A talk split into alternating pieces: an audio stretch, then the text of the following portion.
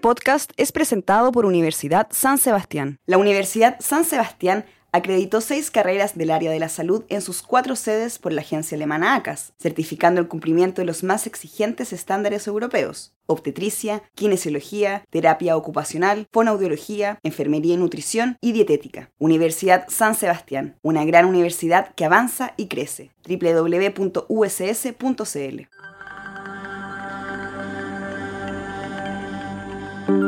Mi tío, que es tecnólogo médico, estaba a cargo del banco de sangre en el hospital base de Valdivia. Y cuando yo iba de vacaciones en los veranos, él solía llevarnos al laboratorio, nos pinchaba un dedito y nos sacaba una gota de sangre para hacer un testeo sobre el grupo sanguíneo. Entonces fue mi primer acercamiento, digamos, a poder ver las células a un nivel microscópico. Empecé a preguntar qué pasaba dentro de la célula, cómo ocurrían los distintos eventos, cómo vivía la célula.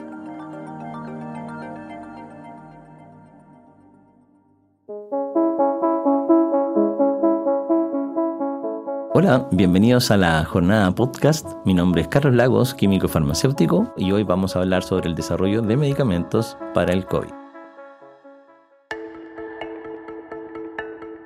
Elegí la carrera de química farmacia porque me interesaba primero que nada la parte química y biológica y sobre todo me llamaba mucho la atención el aporte que uno podía hacer a la salud pública. Es una carrera donde se forma un especialista en medicamentos están constituidos por los fármacos, que son las sustancias bioactivas o los compuestos que tienen una actividad biológica, más algunos excipientes y forman lo que se conoce como una forma farmacéutica. Esa forma farmacéutica es lo que normalmente las personas utilizan. Un comprimido, una cápsula, unas gotas oculares, una crema para la piel. Entonces el químico farmacéutico es el especialista desde el diseño de estas moléculas, su síntesis, su desarrollo como formulación farmacéutica, su posterior estudios clínicos en seres humanos y posteriormente el registro sanitario hasta que esto llega finalmente al mercado. Y también son las personas que están encargadas en las farmacias, digamos, de dispensar los medicamentos.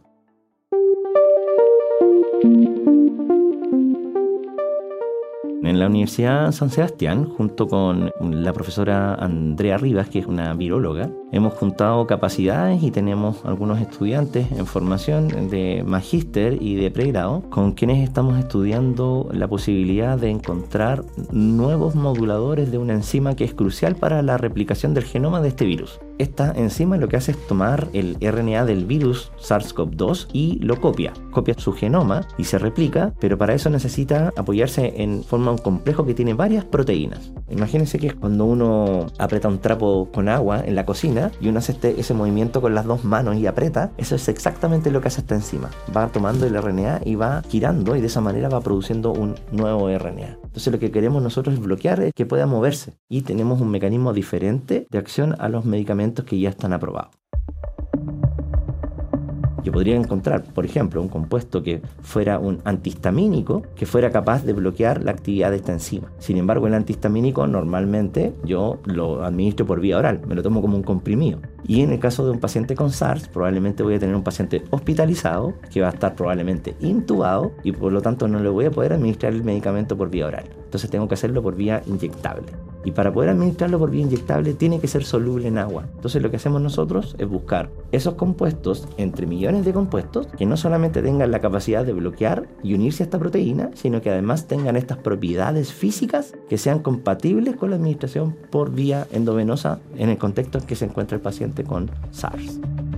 El desafío inmediato es que una vez que encontremos compuestos que sean capaces de modular la actividad de esta enzima, como nosotros vamos, hemos comprobado in vitro, lo podamos hacer en modelos animales posteriormente. O un modelo celular que utilice virus completos para la infección y ver si es que efectivamente son capaces de disminuir la carga viral. Para eso se necesita un laboratorio de bioseguridad tipo 3 que nosotros no tenemos en la universidad, hay muy poquitos en Chile. Y ese es el desafío que tenemos para adelante. Siempre manteniendo, digamos, aterrizado esto porque hay mucha expectativa de que uno va sacar un medicamento, un poco más, no sé, en dos, tres años. Pero estos son eh, trabajos de largo aliento, donde además se necesita un financiamiento bastante grande. Nosotros en este momento trabajamos con financiamiento de, interno de la universidad y con financiamiento de algunos proyectos basales del gobierno. Pero no tenemos un financiamiento a nivel de una farmacéutica, por ejemplo, con el que nos permitiría avanzar mucho rápido. Así que siempre hay una invitación a la gente que tiene empresa y que mediante la ley de donaciones podría perfectamente participar de esta iniciativa apoyándonos a nosotros o cualquier otro grupo que haga ciencia en Chile.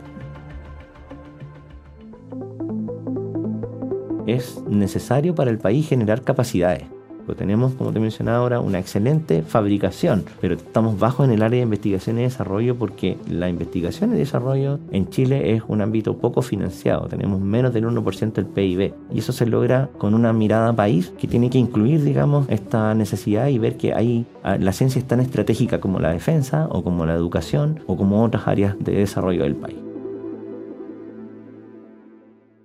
Este podcast fue presentado por Universidad San Sebastián.